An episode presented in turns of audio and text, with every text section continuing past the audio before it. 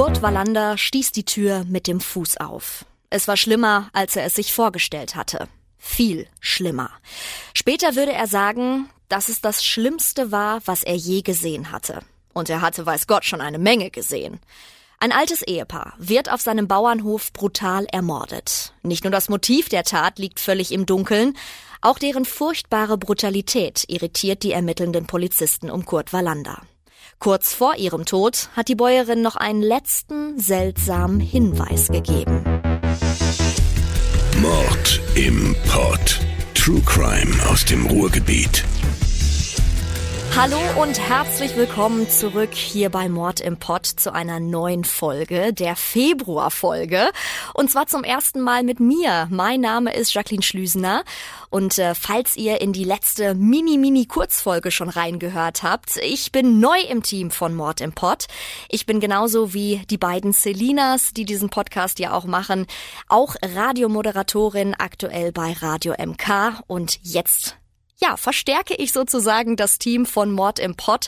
Ich bin selbst ein riesen True Crime Fan und äh, freue mich tatsächlich wahnsinnig, dass ich jetzt hier dabei sein darf. Und äh, ja, die Arbeit, das Recherchieren zu diesen Fällen, das ist einfach wahnsinnig spannend. Und ich kann euch auf jeden Fall sagen, heute gibt es wieder einen sehr, sehr spannenden Fall, den ich mitgebracht habe für euch. Ähm, er liegt schon eine Weile zurück aber er ist äh, trotzdem immer noch unfassbar interessant und äh, bleibt in einigen Teilen auch weiterhin mysteriös bis zum heutigen Tag. Falls ihr jetzt aber ganz am Anfang dieser Folge gesagt haben solltet, äh, was ist das denn? Völlig komisch? Ist das jetzt hier ein Hörbuch oder so? Denn dem einen oder anderen wird Kurt Wallander vielleicht etwas sagen. Es ist nämlich ein Ausschnitt gewesen aus einer sehr, sehr bekannten Krimi-Reihe, aus einer Buchreihe, und zwar von Henning Mankel. Mörder ohne Gesicht. Es ist ein Kriminalroman, der eben ja schon einige Zeit zurückliegt. Der ist schon etwas älter, aber er steht tatsächlich in Bezug zu unserem heutigen Fall hier bei Mord im Pott. Und zwar geht es um den Fall Onkel Albrecht. Passiert ist dieser Fall ja wirklich am Rande des Ruhrgebiets, muss man eigentlich sagen, und zwar in Unna Lünern. Er hat aber so, so, so, so viele Verzweigungen, Verzwickungen ins Ruhrgebiet, dass wir hier bei Mord im Pott gesagt haben, Mensch, also dieser Fall muss unbedingt rein. Und das Ding ist auch, ihr habt uns diesen Fall vorgeschlagen. Das heißt, ähm, ja, der Dennis, der hat uns nämlich geschrieben über unseren Instagram-Kanal von Mord im Pott und hat gesagt, ja, yeah, ich habe hier so einen Fall, äh, Onkel Albrecht, vielleicht sagt euch das was, vielleicht könnt ihr euch da mal ein bisschen reinfuchsen und könnt uns dazu mal eine Folge machen. Und äh, als ich hier angefangen habe bei Mord im Pott und äh, mit den Mädels gesprochen habe, welcher Fall sich vielleicht als nächstes anbietet, da ist mir dieser hier direkt ins Auge gestochen. Denn wenn ihr aus ja dem Kreis Unna beziehungsweise diesem diesem Gebiet kommt, dann sagt euch Onkel Albrecht vielleicht sogar was. Denn das Ganze war eine Gaststätte in Unna-Lünern. Und äh, ja, damit würde ich auch sagen, rein geht's in den Fall. Viel Spaß bei meinem allerersten Fall hier bei Mord im Pott. Onkel Albrecht. Wir gehen zurück ins Jahr 1951. Da bekam die Gaststätte in Unalüna nämlich ja den Namen überhaupt erstmal Onkel Albrecht. Früher hieß sie mal ganz anders und so weiter, aber ab da war es eben auch nicht mehr eine reine Gaststätte, sondern es war auch eine Raststätte, so könnte man es vielleicht als äh, erstes beschreiben. Der ledige Albrecht Höhmann, der hat nämlich das Haus übernommen und seine Schwester Linny Leni oder eigentlich auch Lina Höhmann, ähm, ja, die führt ihm den Haushalt und ist somit auch ein Teil von Onkel Albrecht, von dieser Gaststätte. Und ich habe ja gerade schon gesagt, man könnte eigentlich auch viel mehr Raststätte dazu sagen, denn Schnell hatte sich rumgesprochen in den Fernfahrerkreisen, also in den ganzen Lkw-Kreisen, dass es bei Onkel Albrecht richtig gutes und vor allen Dingen auch reichlich Essen gäbe.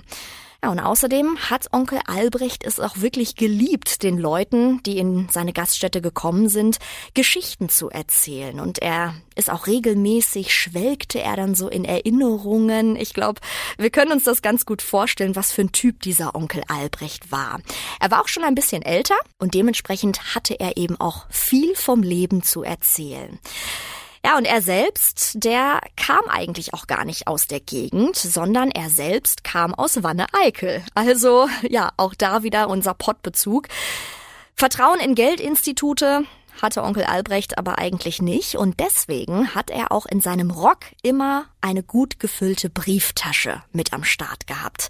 Onkel Albrecht, der hat es auch sehr geliebt, mit den Getränkelieferanten zum Beispiel eine Runde zu feilschen und da den besten Preis rauszuschlagen. Naja, und er hat auch nicht damit gegeizt, sein Bündel Geldscheine häufiger mal in die Hand zu nehmen und auch gerne mal zu zeigen, was er da hatte. Ja, es war also dementsprechend bekannt, dass er eben gerne in Bar bezahlt hat, seine ganzen Geschäfte und dass er eben auch eine beachtliche Summe Geld mit sich trug und dementsprechend auch zu Hause hatte. Ja, und leider, leider, leider wurde ihm das dann später auch zum Verhängnis, wie wir noch lernen werden im Verlauf dieses Falles.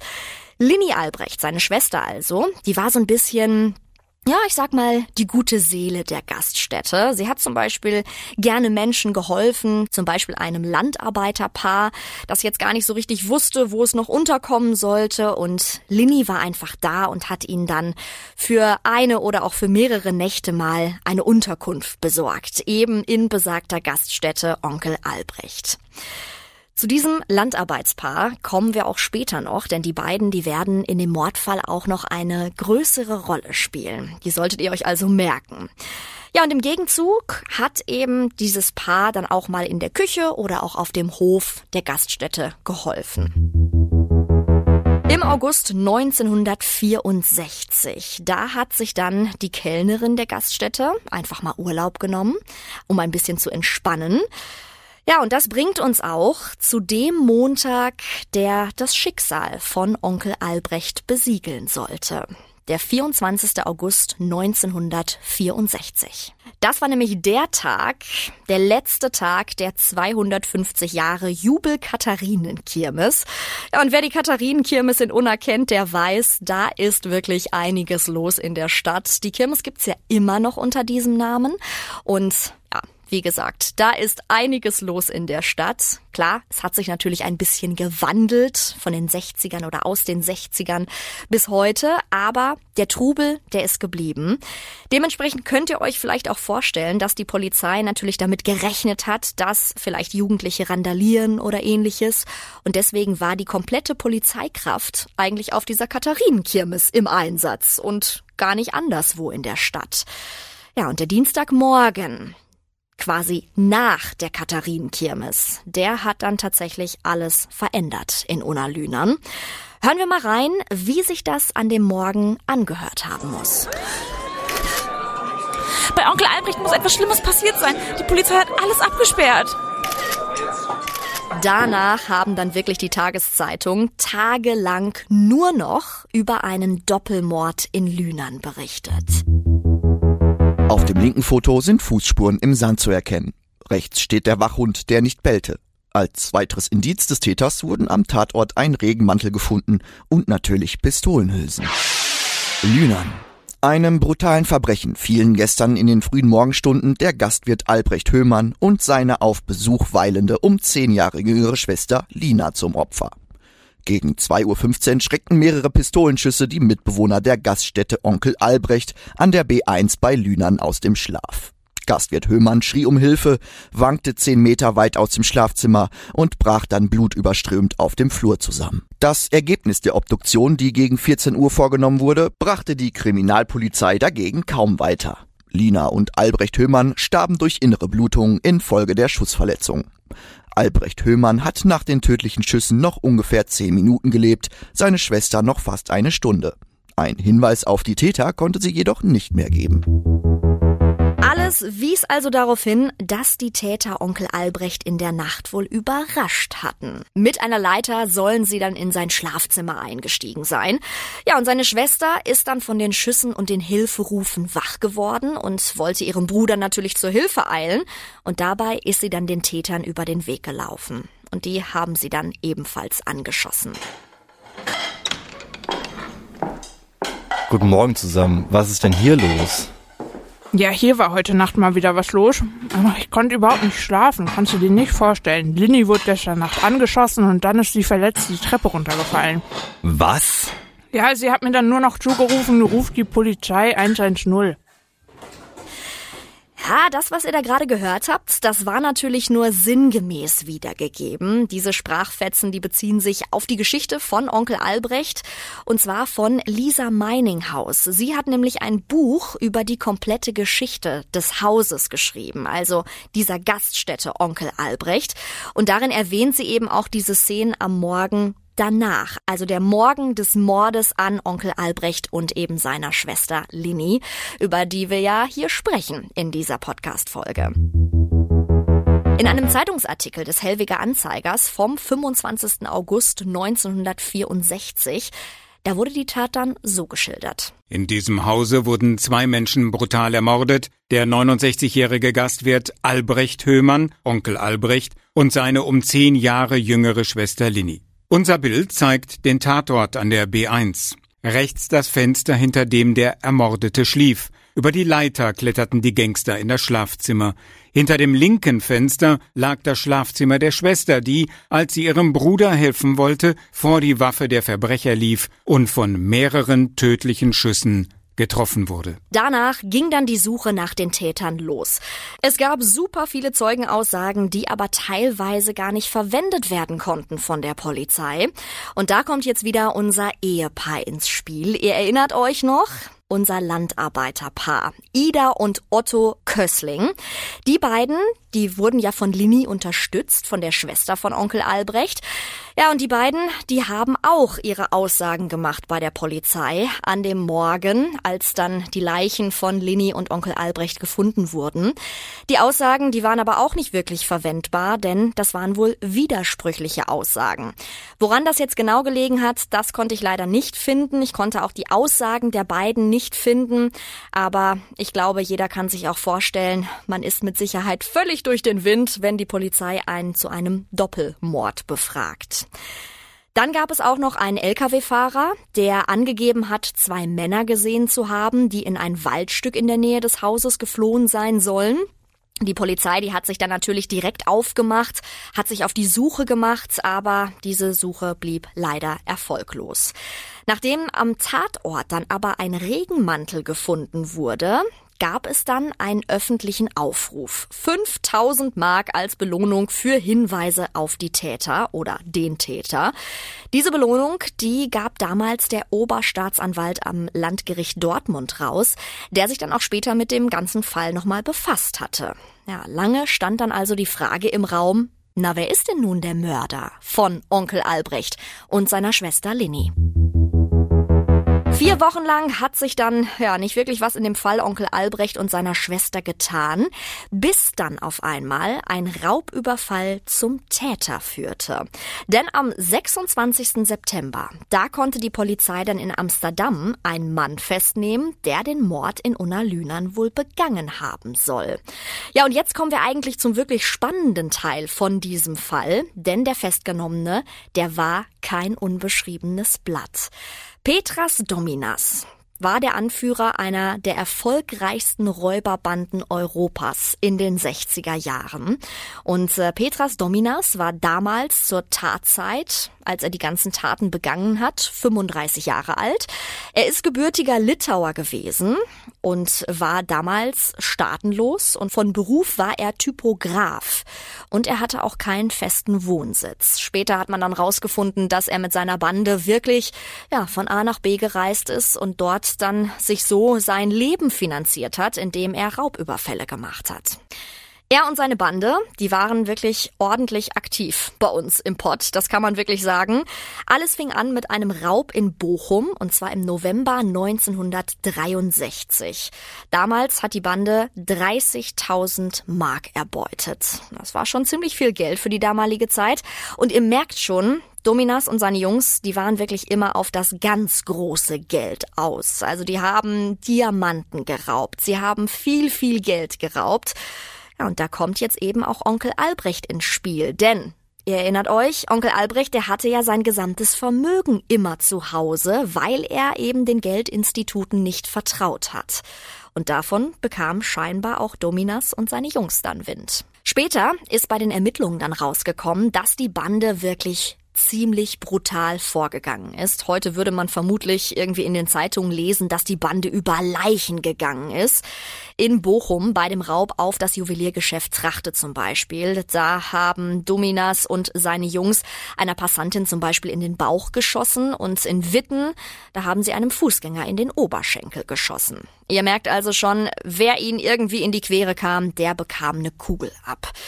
Ja, so war das dann wohl auch mit Linny Höhmann bei Onkel Albrecht. Dazu kommen wir aber später nochmal. In Gelsenkirchen, bei einem Raub, da haben sich die Dominas-Bande und die Polizei dann ein Feuergefecht geliefert und dabei wurden damals schon Munitionshülsen gesichert und später hat man dann rausgefunden, durch den Fall von Onkel Albrecht, dass eben diese Hülsen auch zu denen am Tatort bei Onkel Albrecht gepasst haben. Der Schütze, der musste also der gleiche sein, der auch bei Onkel Albrecht dann geschossen hatte. Fangen wir jetzt aber erstmal bei den Ermittlungen zu Onkel Albrecht ganz vorne an. Geleitet wurden diese Ermittlungen von der Dortmunder Kripo, und zwar von dem Oberkommissar Heribert Löblein. Der tappte leider auch sehr, sehr lange im Dunkeln und dann auf einmal kam etwas, was alle überrascht hat, was aber tatsächlich dazu führte, dass Dominas und seine Bande überführt werden konnte. Und zwar ein Raub in Amsterdam. Und der hat äh, ja die Polizei wirklich aufhorchen lassen. Knapp 24 Stunden nach einem Überfall in der Amsterdamer Innenstadt, bei dem Juwelen im Werte von 40.000 Gulden erbeutet wurden, gelang es am Sonntagmorgen deutschen und niederländischen Kriminalbeamten aufgrund von Zeugenaussagen und des umfangreichen Bildmaterials, das der Leiter der Sonderkommission Oberkommissar Löblein bei sich hatte, der zufällig in Amsterdam weilte, einen der Täter in Amsterdam beim Einsteigen in seinen Wagen und den anderen in seiner Wohnung in Bottrop festzunehmen. Petras Dominas und zwei weitere Komplizen konnten also nur überführt werden, weil die Zeugen eine Aussage zum Aussehen von Petras Dominas gemacht haben. Er sah nämlich einfach einem populären Quizmaster aus der Zeit damals wirklich zum Verwechseln ähnlich und nur so ist man dann auf Petras Dominas gestoßen, denn er war ja schon polizeilich bekannt durch die ganzen Raubfälle wusste man eben, war er in der Polizeikartei. Er hat sich auch früher schon kleinere Delikte erlaubt ja, und deswegen kannte man Petras Dominas, konnte ihn aber bisher nicht in Verbindung bringen mit diesen Raubüberfällen beziehungsweise auch nicht mit dem Mord an Onkel Albrecht. Aber durch diese Zeugenaussage und weil dieser besagte Quizmaster, der natürlich überhaupt nichts mit den Raubfällen und auch mit dem Mord an Onkel Albrecht zu tun hatte, diesem Petras Dominas so ähnlich sah, konnte man Petras Dominas dann letztendlich überführen. Wahnsinn, Zufälle gibt's manchmal. Sollte euch übrigens der Fall von Petras Dominas im Detail noch ein bisschen mehr interessieren, schaut doch ganz einfach mal bei uns in den Show Notes vorbei zu dieser besagten Folge. Da habe ich euch nämlich auch noch mal einen Artikel aus dem Spiegel verlinkt. Der beschreibt eigentlich den genauen Tathergang in Amsterdam bei diesem Raub. Und ich kann euch schon mal so viel sagen. Ihr werdet euch wirklich das ein oder andere Mal sagen, was? Das hat er nicht wirklich getan, oder?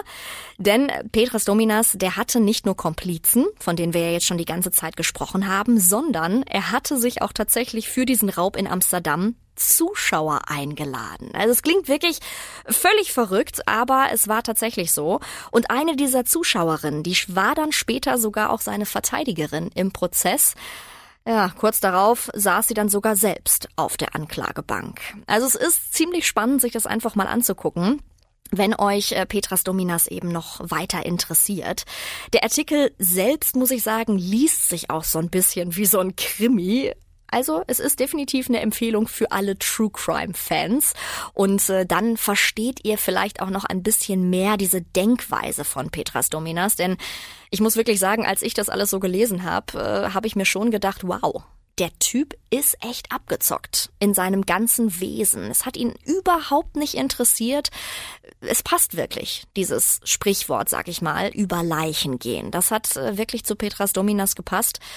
Er hat sich auch völlig unbeeindruckt gezeigt, als er dann damals festgenommen wurde von der Polizei und auch während seines kompletten Prozesses äh, war er ja sehr ruhig, hat sich auch hingefleht teilweise im Gerichtssaal, also wirklich eine ganz kuriose Persönlichkeit, dieser Petras Dominas. Kommen wir zurück zum Fall Onkel Albrecht.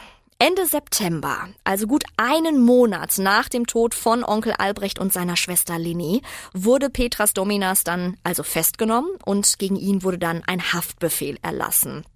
Im Verfahren kam dann raus, dass tatsächlich die Waffe, die bei dem Überfall in Amsterdam auch genutzt worden war, auch die Tatwaffe im Doppelmordfall Onkel Albrecht gewesen sein muss.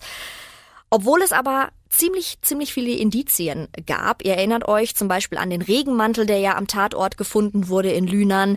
Ähm, ja, und eben natürlich die Waffe, die jetzt auch übereinstimmte, hat Petras Dominas den Mord an Onkel Albrecht und seiner Schwester nie zugegeben. Also in dem gesamten Verfahren hat er nie zugegeben, dass er diesen Mord wirklich begangen hat. Dementsprechend ist auch gar nicht so klar, wer eigentlich genau geschossen hat. Auch das konnte ich bei meinen Recherchen äh, nicht wirklich herausfinden. Denn wir wissen ja, Petras Dominas hatte ja Komplizen. Es hätte also auch jemand von denen sein können. Die Aussagen vor Gericht zwischen Petras Dominas und seinen Bandenjungs, die haben sich tatsächlich auch so unterschieden, dass es schließlich Aussage gegen Aussage stand. Letzten Endes wurden aber alle verurteilt. 1967 wurden alle verurteilt und Petras Dominas selbst, der wurde zu 15 Jahren Zuchthaus mit anschließender Sicherheitsverwahrung verurteilt. So wurde das damals genannt. Heute würde das einfach nur bedeuten 15 Jahre Haft, also lebenslänglich, mit anschließender Sicherheitsverwahrung. Anfang der 80er Jahre, da soll Petras Dominas dann in Haft an Krebs verstorben sein. Und hier kommen wir jetzt zu einem weiteren Detail, was so ein bisschen Rätsel aufwirft. Ich habe euch ja ganz zu Anfang dieser Folge schon erzählt, dass dieser Fall insgesamt sehr verwirrend, sehr verstrickt, verschachtelt und auch mysteriös ist. Und das ist eben wieder so ein mysteriöses Indiz hier in diesem Fall.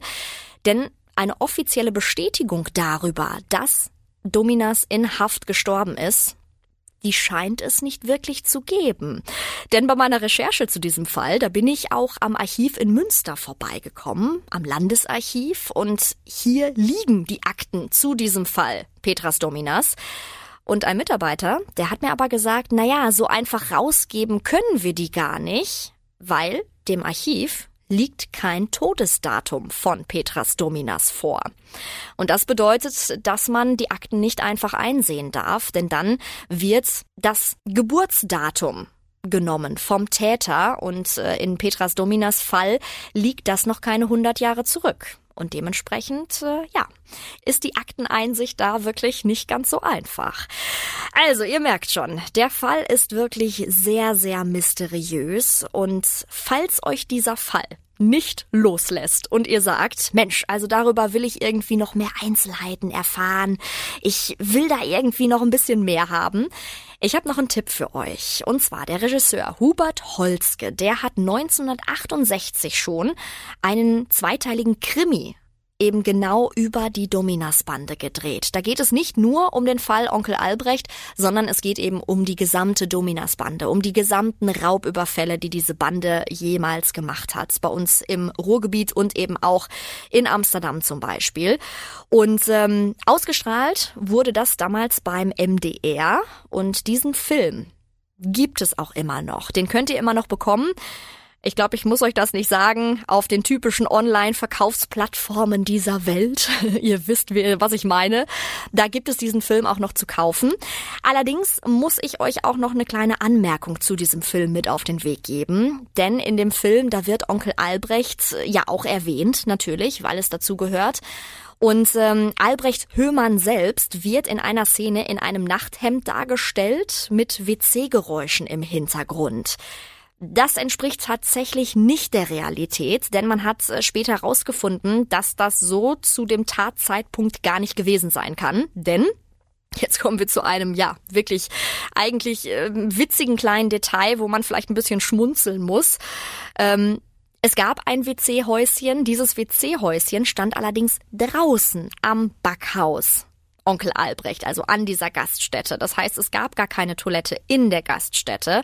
Dementsprechend ist das auch nicht wirklich äh, Realität, dass es WC-Geräusche im Hintergrund gegeben haben kann in dieser Szene mit Onkel Albrecht. Das also nur für euch, für den Hinterkopf.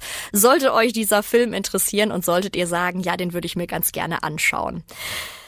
Damit sind wir auch schon am Ende angekommen von meiner allerersten Folge hier bei Mord im Pod, bei diesem Podcast. Ich danke euch natürlich fürs Zuhören und falls ihr von einem Mordfall gehört habt, den wir hier vielleicht noch nicht hatten bei Mord im Pod, dann erzählt uns gerne davon. Ihr wisst, ihr könnt uns immer erreichen, ganz einfach über unsere Instagram-Seite, über unseren Instagram-Kanal Mord im Pod könnt ihr einfach in die Suchleiste eingeben, da findet ihr uns und da könnt ihr uns natürlich Nachrichten schicken, gerne auch mit Feedback zu zum Beispiel dieser Folge oder natürlich auch all unseren anderen Folgen. Und da könnt ihr uns natürlich auch gerne sagen, wenn ihr von einem Mordfall gehört habt, den wir noch nicht hatten, hier beim Mord im Pott, schreibt uns das gerne, vielleicht können wir für euch dann mehr herausfinden. Wie gesagt, lasst gerne Feedback da. Ich freue mich natürlich auch, wenn ihr mir ein bisschen Feedback gebt zu meiner ersten Folge hier beim Mord im Pott. Hat's euch gefallen? Was kann man verbessern? Wir sind da immer offen für Kritik und Anregungen. Also gerne, gerne her damit. Und dann freue ich mich, wenn wir uns beim nächsten Mal wieder hören hier bei Mord im Pott. Bis dahin. Ciao. Mord im Pott. True Crime aus dem Ruhrgebiet.